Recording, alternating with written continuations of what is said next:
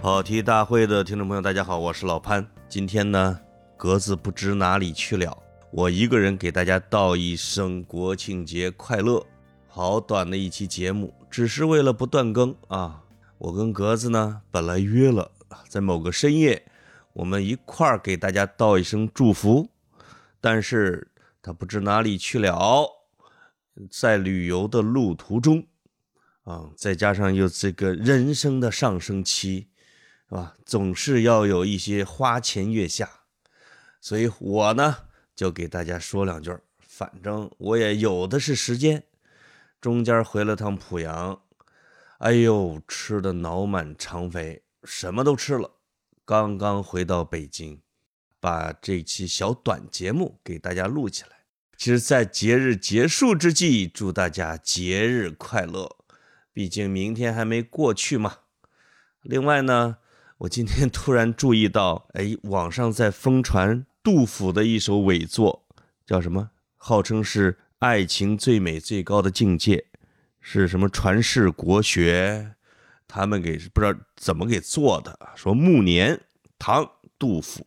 你我暮年闲坐庭院，云卷云舒听雨声，星密星稀赏月影，花开花落忆江南。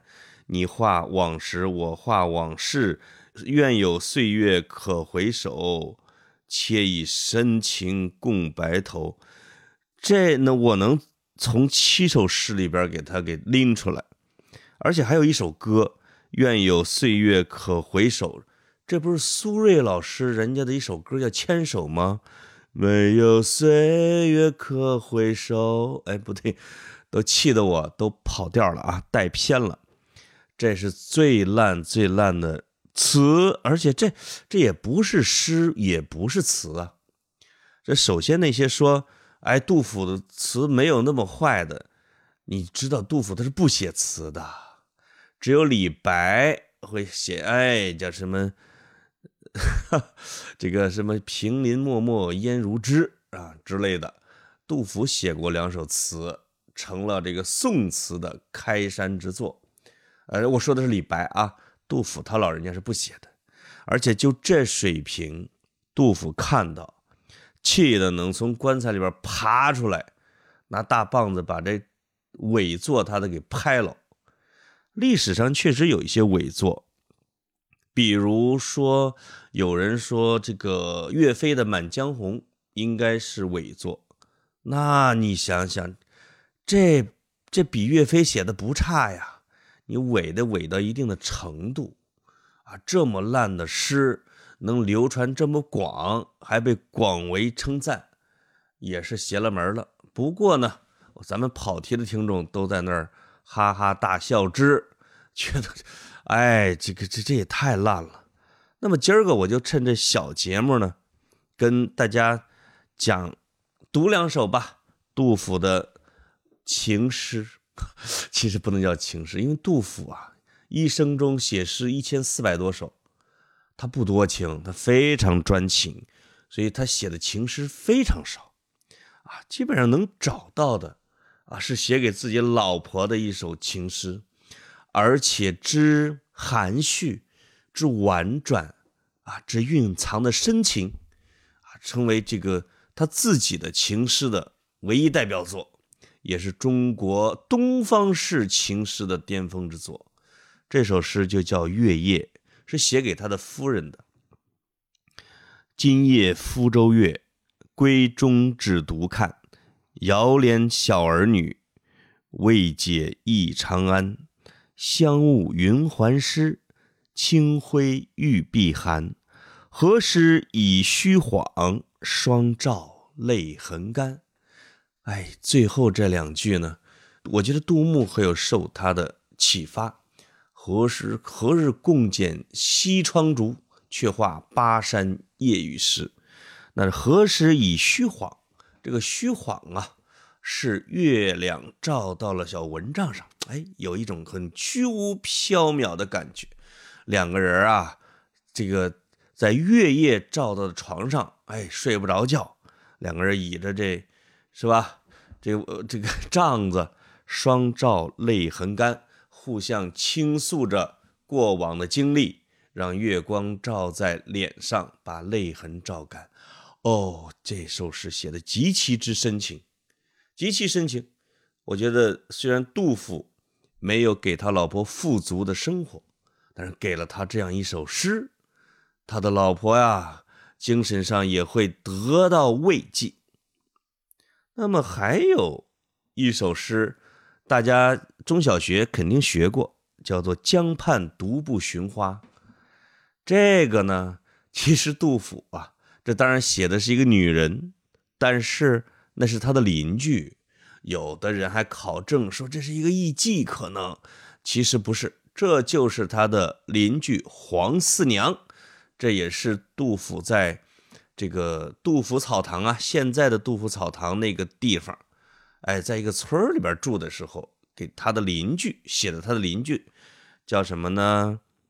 呃，江畔独思独赴寻花，我记得是黄四娘家花满蹊，千朵万朵压枝低，流连戏蝶时时舞，自在娇莺恰恰啼，恰恰，哎，叶倩文啊唱唱过一首诗叫《恰恰恰》，啊，那是一一首歌啊。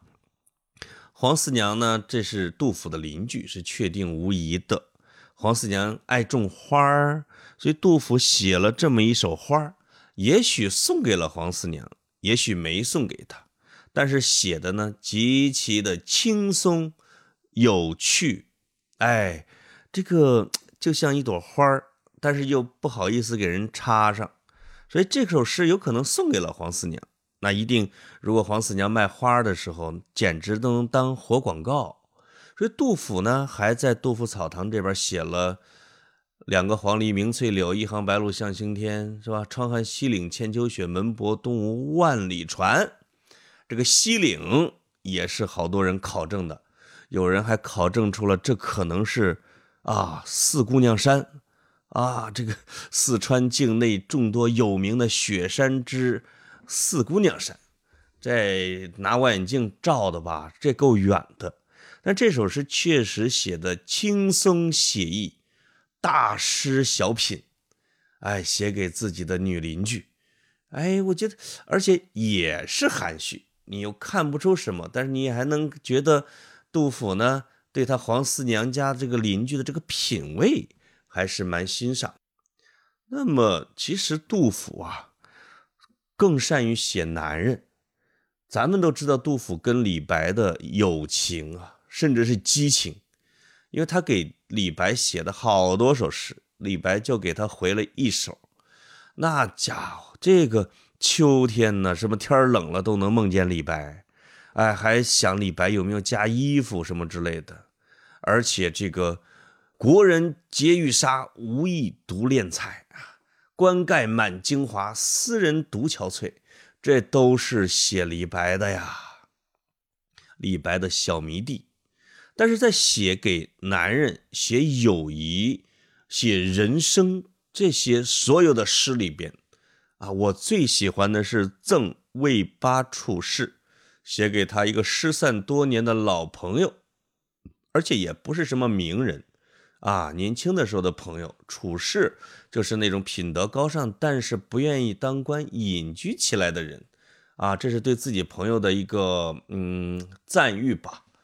那我觉得在写男人、写好朋友久别重逢，哎，两人执手相看，这种感觉上，这首诗独一无二，写的要比给李白的所有的诗都要好，都要深沉。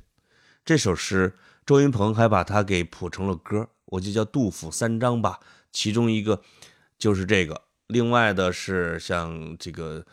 呃，青春作伴好还乡那个啊，那那首诗也极其美。那赠魏八处士是这么写的：人生不相见，动如身与伤。今夕复何夕，共此灯烛光。少壮能几时？鬓发各已苍。访旧伴为鬼，惊呼热衷肠。焉知二十载，重上君子堂。惜别君未婚，儿女忽成行。怡然敬父职，问我来何方？问答乃未已，儿女罗九江。夜雨剪春酒，新炊见黄粱。主称会面难，一举累十觞。十觞已不醉，敢子故意长。明日隔山岳，世事两茫茫。